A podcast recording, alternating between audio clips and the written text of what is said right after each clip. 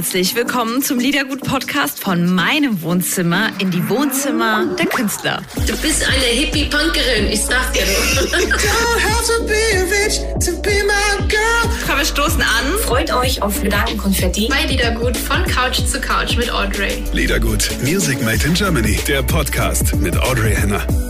Oh, ich höre seine Stimme so gerne. Eben noch in der Radioshow und jetzt hier im Liedergut Podcast. Genießen wir die Zeit mit Johannes Oerding. Also sozusagen ein bisschen für mich zum ja, kleinen Abschluss der Corona-Zeit habe ich mein Highlight jetzt zum Schluss. Das freut mich Oh. ganz besonders. Auch das ja, äh, ist auch eins meiner Highlights hier. Ich habe extra Parfum aufgetragen. Danke für die Einladung.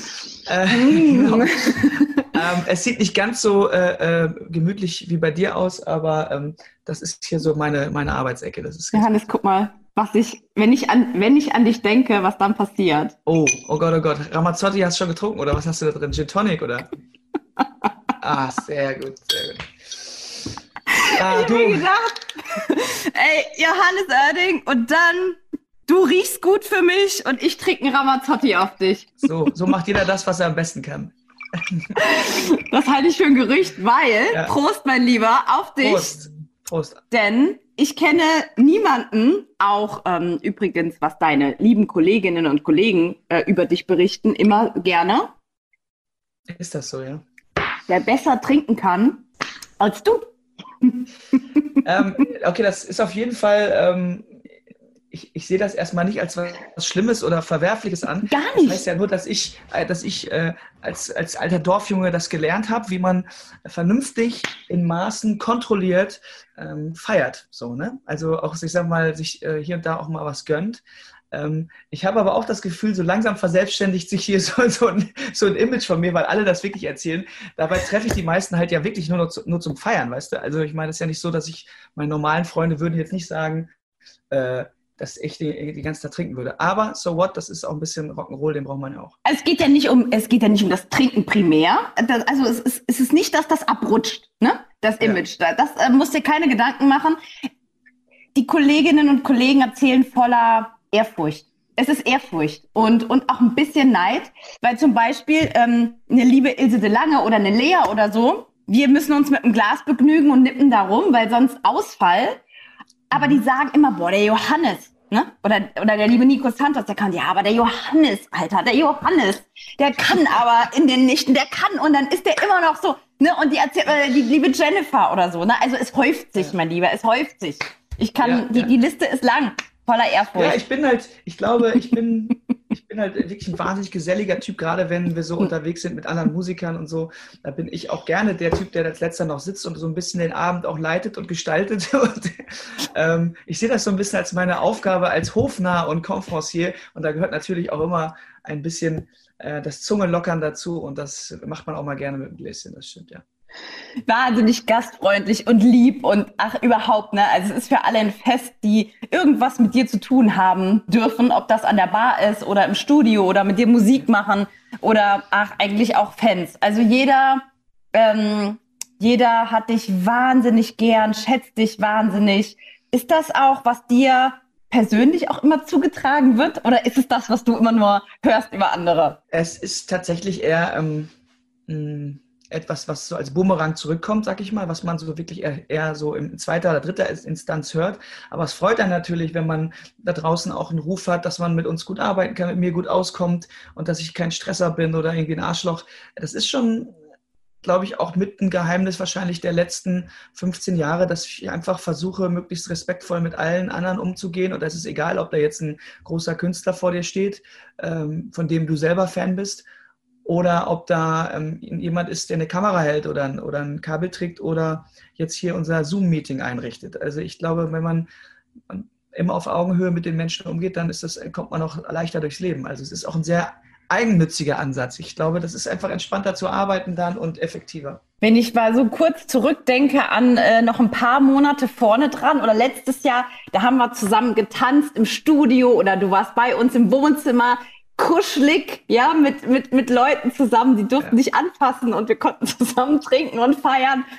Und, und jetzt äh, sehen wir uns über Zoom. Das schmerzt schon ein wenig. Das, äh, das fehlt doch sehr. Ja, das, ich empfinde das auch als wirklich ein einschneidendes Erlebnis, muss man ganz klar sagen. Für uns alle, gerade die, äh, so wie du und ich, mit Menschen zu tun haben und eigentlich auch von der, ich sag mal, von diesem Miteinander eben leben, auch der körperlichen Nähe, das ist schon, ich glaube, das werden wir alle nicht vergessen. Und hinzu kommt bei, natürlich bei meinem Beruf nochmal, wir sind wirklich die Ersten, die aufhören mussten äh, zu arbeiten und die, die wahrscheinlich als Letzte wieder anfangen dürfen. Jetzt kann man sagen, klar, man kann hinter den Kulissen auch ein bisschen was anderes machen, Songs schreiben und so weiter. Aber im Grunde genommen ist mein Hauptberuf ja auf der Bühne stehen, live mit Menschen aktiv etwas zu gestalten und für Menschen etwas zu machen. Und das ist in den letzten Monaten ein bisschen zu kurz gekommen, aber wir arbeiten dran, es geht ja wieder los. Es geht wieder los, das ist richtig. Und da kommen wir auch schon zum Thema. Denn deine neue Single ist genau das Gegenteil äh, von Abstand halten, nämlich anfassen, hast du sie genannt. Erzähl uns mal ein bisschen. Ja, metaphorisch.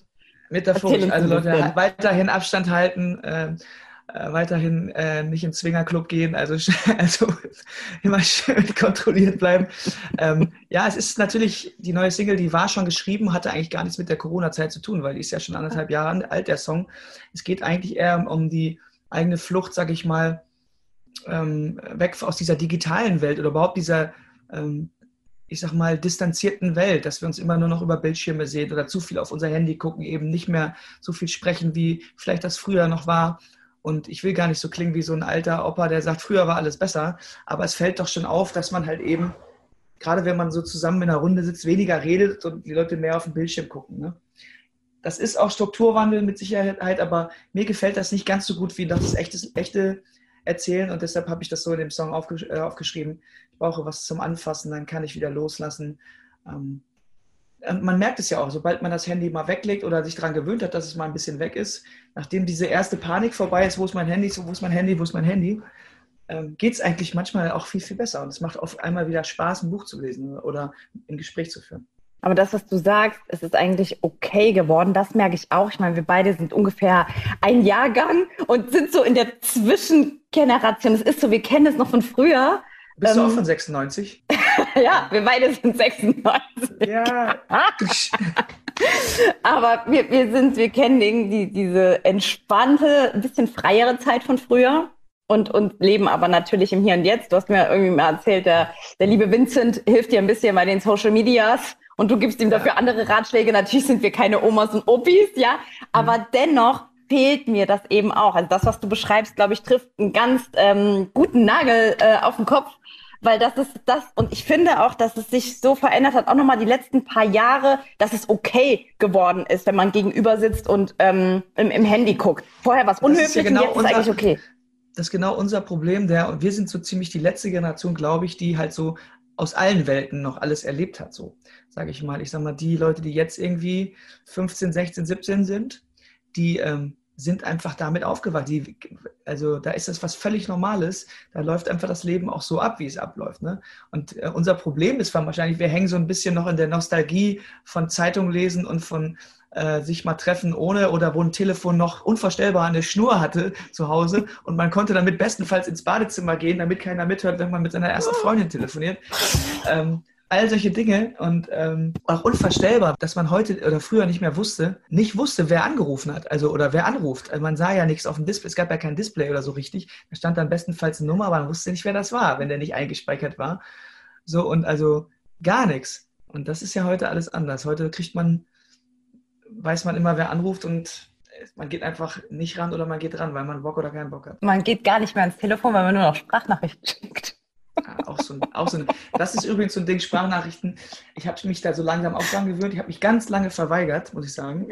Ähm, das Problem ist nur, was die meisten Leute nicht verstehen. Ich finde, Sprachnachrichten dürfen einfach maximal 45 Sekunden, wenn überhaupt, äh, lang sein. Also alles darüber hinaus ist einfach so ermüdend und auch übergriffig, finde ich das. Also wenn mir jemand mit, mit zweieinhalb Minuten was voll blubbt, dann ist das Erste, was ich zurückschreibe, so äh, Sprachnachrichten ab sofort bitte nur noch bis maximal 45 Sekunden. So, das finde so, ich gut, Hass vorbei. Das, das, Hass, das Pamphlet wurde vorgelesen. Jetzt, jetzt nur noch zu den schönen Dingen. Nein, aber ich finde es gut, dass du es einfach mal sagst. Es ist warum einfach, bist du überhaupt so braun? Und warum braun? bist du weiß? Ja, warum, warum bist, du, du denn so weiß? Ich habe ich vielleicht nicht in Urlaub fahre. Du die Mann, ich habe mich auf dem Balkon mal in die Sonne gelegt ein paar Tage. Ja. Äh, na, Ah, du vielleicht ist das auch nur, weil du, ein weiß, weil du eine weiße Wand hinter dir hast und deshalb ähm, wirkt das so. Und du, weil auch das haben wir ähnlich. Wir haben ja eigentlich eine helle Haut und du machst hier ein bisschen die Spooky-Nummer, die Black-Nummer und bist auch ganz schwarz angezogen und hast kein Braunpuder im Gesicht. Ich bin immer schwarz angezogen. Ich weiß. Das ist einfacher. Ist Manche Leute, sagen, manche Leute sagen, ist langweilig. Ich sage, ich habe einfach nur erkannt, dass mir alles andere nicht steht. Das steht dir aber echt gut. Er sieht sexy aus, Johannes. Oh, danke schön. ich will nicht übergriffig werden, sonst hätte ich gesagt, äh, danke gleichfalls. Aber übergriff, du hast schon zweimal heute das Wort übergriffig gesagt, bei der Sprachnachricht und, und jetzt. Ja, ist mein neues Lieblingswort. Übergriffig. Distanzlos. Das wird die Headline für das Interview. Wir haben eine ganze Stunde mit dir ähm, äh, freigeschaufelt. Das heißt, wir können auch ganz viel Musik von dir spielen. Natürlich nicht nur die neue Single, ähm, sondern kramen auch so ein bisschen rum. Es gibt ja mit den ganzen Jahren mittlerweile genug Material. Und ich fange einfach mal an, was ich mir wünsche. Ich wünsche mir, wie, wie, ja, wie immer, beziehungsweise wie das letzte Mal, als du mich so blamiert hast in unserem Wohnzimmer, wo ich zu dir nach vorne laufen musste mit dem ausgedruckten Text, weil du den noch nicht kanntest, aus All dem in. Album All In, genau, aus dem Album Konturen, das Lied All In und das liebe ich nach wie vor ganz doll. Schön. Auch Dankeschön. Vielen Dank. Ja, das, ich erinnere mich auch an den Moment, das war wirklich schön da. Ähm, weil da habe ich dir, glaube ich, zum ersten Mal einfach nur so mit Gitarre gespielt und musste ich mich ein bisschen konzentrieren. Aber es war ein richtig toller Moment da. Ich muss äh, für unsere ähm, Zuschauer und Zuhörer noch mal ganz kurz erzählen. Johannes war bei uns exklusiv im äh, Liedergut Wohnzimmer und ihm ging's. Ich plaudere ein bisschen aus dem Nähkästchen. Ich rede praktisch über dich, obwohl du ähm, mir gegenüber sitzt. Und dir ging's nicht so gut. Du hattest so ein bisschen Erkältung und Grippe. Mhm. Da dachte ich, äh, was für ein unfassbar lieber Mensch. Weil trotzdem hast du irgendwie, es war ja ein ganz kleines Publikum nur für uns, ja, und du hast so schön gespielt, mir ging's nicht so gut, wir haben überlegt, wie viele Songs nehmen wir, dann hast du da am Schluss doch mehr gespielt und dann bin ich noch angekommen und wollte auch noch extra mein Ja. All-In und das hast du nicht mal geprobt und zur Strafe Und dann ich hatten alle Corona. Hat- das war nämlich schon der, der Virus, der hatte mich schon seinerzeit. Wir waren die Keimzelle, Johannes. Ja. Wir waren die Keimzelle. Das also Ischgl. ich wünsche das Ischgl bei uns im RPA Ja. als Wohnzimmer. Ja. Okay, also ich habe den Start gemacht mit All In. Jetzt bist du dran. Okay, dann jetzt, dann wünsche ich mir, ich wünsche mir das Lied Unter einen Hut, weil das ist, glaube ich, um, für die Leute, die mich noch nicht kennen, eine ganz gute Möglichkeit, sich vorzustellen. Das gibt's nicht. Es gibt niemanden, der dich nicht kennt. Ach so, ich, ich dachte, das gibt's nicht, das Lied. Das gibt's heute nicht. ist aus. Nee, ähm, ja, das ist so, ähm, doch, das ist so zumindest, ähm, ich glaube, das ist mit einer der, äh, der ehrlichsten, offensten Texte. Nicht, dass die anderen ähm, gelogen wären, aber ähm, wo ich schon versucht habe, so die eine oder andere Schwäche und Stärke auch so aufzuzeigen, so eine charakterliche äh, Beschaffenheit. Ähm, und es ist einer meiner Lieblingstexte, ähm, die ich gemeinsam mit einem meiner besten Freunde geschrieben habe, weil mir ich gemerkt habe, wenn jemand über dich, wenn du über dich selber schreibst, macht es Sinn, dass jemand anders mit dabei ist und ähm, das auch mitschreibt oder sagt zumindest, ja, das stimmt, da bist du oder da bist du nicht, nee, so bist du nicht. Weißt du, was ich meine? Mhm. Schreibst du gerne mit anderen? Das höre ich immer öfter, äh, auch von ähm, Mitstreiterinnen und Mitstreitern von dir, dass im Moment es sehr, sehr schön und alle es sehr genießen, auch zusammen irgendwie zu schreiben und zu agieren und irgendwie ja, die, die Das Fähigkeiten sagen, das sagen meistens, das sagen, meistens die, die alleine nicht schreiben können, aber ähm, es ist, ähm, nee, ähm, ich, ehrlich gesagt, ich schreibe auch wirklich tatsächlich gerne mit anderen Künstlern. Es dürfen nicht zu viele sein. Ähm, es muss für mich immer so eine organische Beziehung geben. Das heißt, entweder kenne ich die Menschen schon lange oder das sind Künstler, mit denen ich schon gearbeitet habe. Ich habe kürzlich, oder wenn ich für Peter Maffay zum Beispiel Songs selber schreibe, dann muss ich zumindest Peters Geschichte auch kennen und mit ihm darüber reden und so weiter. Ich habe das Gefühl, ich freue mich über jeden guten Song und deshalb ist es dann irgendwie auch ein bisschen egal, ähm, ob wir den zu zweit geschrieben haben oder ob ich den alleine geschrieben habe. Ähm, ich merke aber, ein gewisser Produktstolz ist mehr vorhanden, wenn man alleine etwas schafft. So. Dann ist man so, oh krass, ich kann es noch. Also ich bin, man ist eher erleichtert, so dass ich am Anfang zwischendurch denke ich ja auch mal so, mir fällt nichts mehr ein, ich kriege nichts mehr hin, wie soll ich das machen? Ich komme aus der Lücke nicht raus, ich finde den Reim nicht, das ist irgendwie unlogisch, grammatikalisch falsch, whatever. Ähm, Und wenn man dann dieses Rätsel löst alleine, ist man natürlich auch stolz. Und man, ich, man ist ja auch stolzer, wenn man Kreuzworträtsel alleine löst, als wenn die ganze Zeit jemand daneben sitzt und dir die Lösung vorsagt. Echt ich nicht. Ne? Ich, Du willst einfach nur die Kästchen ausfüllen, oder was? Genau, ich, ich kann kein Kreuzworträtsel machen. Ich schaff's nicht, nicht die Antworten entweder mir von jemand anderem zu holen oder zu googeln. Und dann sagen die Leute immer, ja, aber dann hast du doch nicht dieses befriedigende Gefühl, so, oh, habe ich jetzt selbst geschafft, ne? Und ich bin richtig stolz, dass ich das so mir ergaunere. Verstehst du? Da Ja. habe ich meine Befriedigung dabei. Also, das ist nicht schlecht, aber da hast du den Sinn und Zweck von dem Kreuzworträtsel ein bisschen. Naja, gut. Also, das ist ja wie, das ist ja wie, wie abgucken, aber ist okay. Ich verstehe auch, wenn Leute da Genugtuung drin finden, dass sie einfach alle Kästchen ausfüllen und das Lösungswort am Ende haben. Das ist nett, dass du sagst. Das ist, ähm, danke. Aber sag mal, warst du, wenn du sagst, ja, es ist wie abgucken. Jetzt habe ich natürlich direkt äh, Assoziationen aus meiner Schulzeit. Warst du dann derjenige, von dem abgeguckt worden ist? Nee, da, also, das heißt. Wenn du jetzt so austrumpfst. Ja, eine Klassenarbeit kannst, du- kannst du aber auch nicht mit einem Song vergleichen, den ich alleine schreibe. Da kommt ja sehr viel aus mir heraus. In der Schulzeit bin ich ja nur da gesessen, um abzuarbeiten und um irgendwie die Zeit totzuschlagen und möglichst schnell aus diesem Knast äh, wieder rauszukommen. Und da gehört es einfach dazu, die, ähm, die Lösung zu, zu generieren. Und das konnte ich auch nicht alleine. Da war ich eher derjenige, der noch andere Leute dafür bezahlt hat, dass sie mich abgucken lassen. Ja, ich weiß nicht, ich äh, glaube, ich verjährt mittlerweile, dass ähm, welche, welche ja eigentlich mafiöse Strukturen, äh, wie meine Gang und ich uns aufgebaut haben, um irgendwie durchzukommen. Dein bester Mehr Schummeltrick? nicht. Dein bester Schummeltrick? Ich muss es, ich, mein Best, ich kann dir einen sagen, den besten kann ich dir nur sagen, wenn die Kamera aus ist, weil es zu krass ist. Aber ähm, mein ein guter Schummeltrick ist, äh, das Klassenbuch zu führen. Verstehe. Das gibt, da gab immer einen, der das so, der so ein bisschen das in, in seiner Hand hatte. Ne? Ja, gut, da kann man halt selber eintragen und so. Nicht gut. Also mein, äh, ich hatte, mein Lieblingsschummeltrick war, das war aber nachher auf der Uni, da hatten wir so das, äh, das bürgerliche Gesetzbuch und wir mussten immer so Fälle bearbeiten im, im, in, dem, in dem Seminar Recht.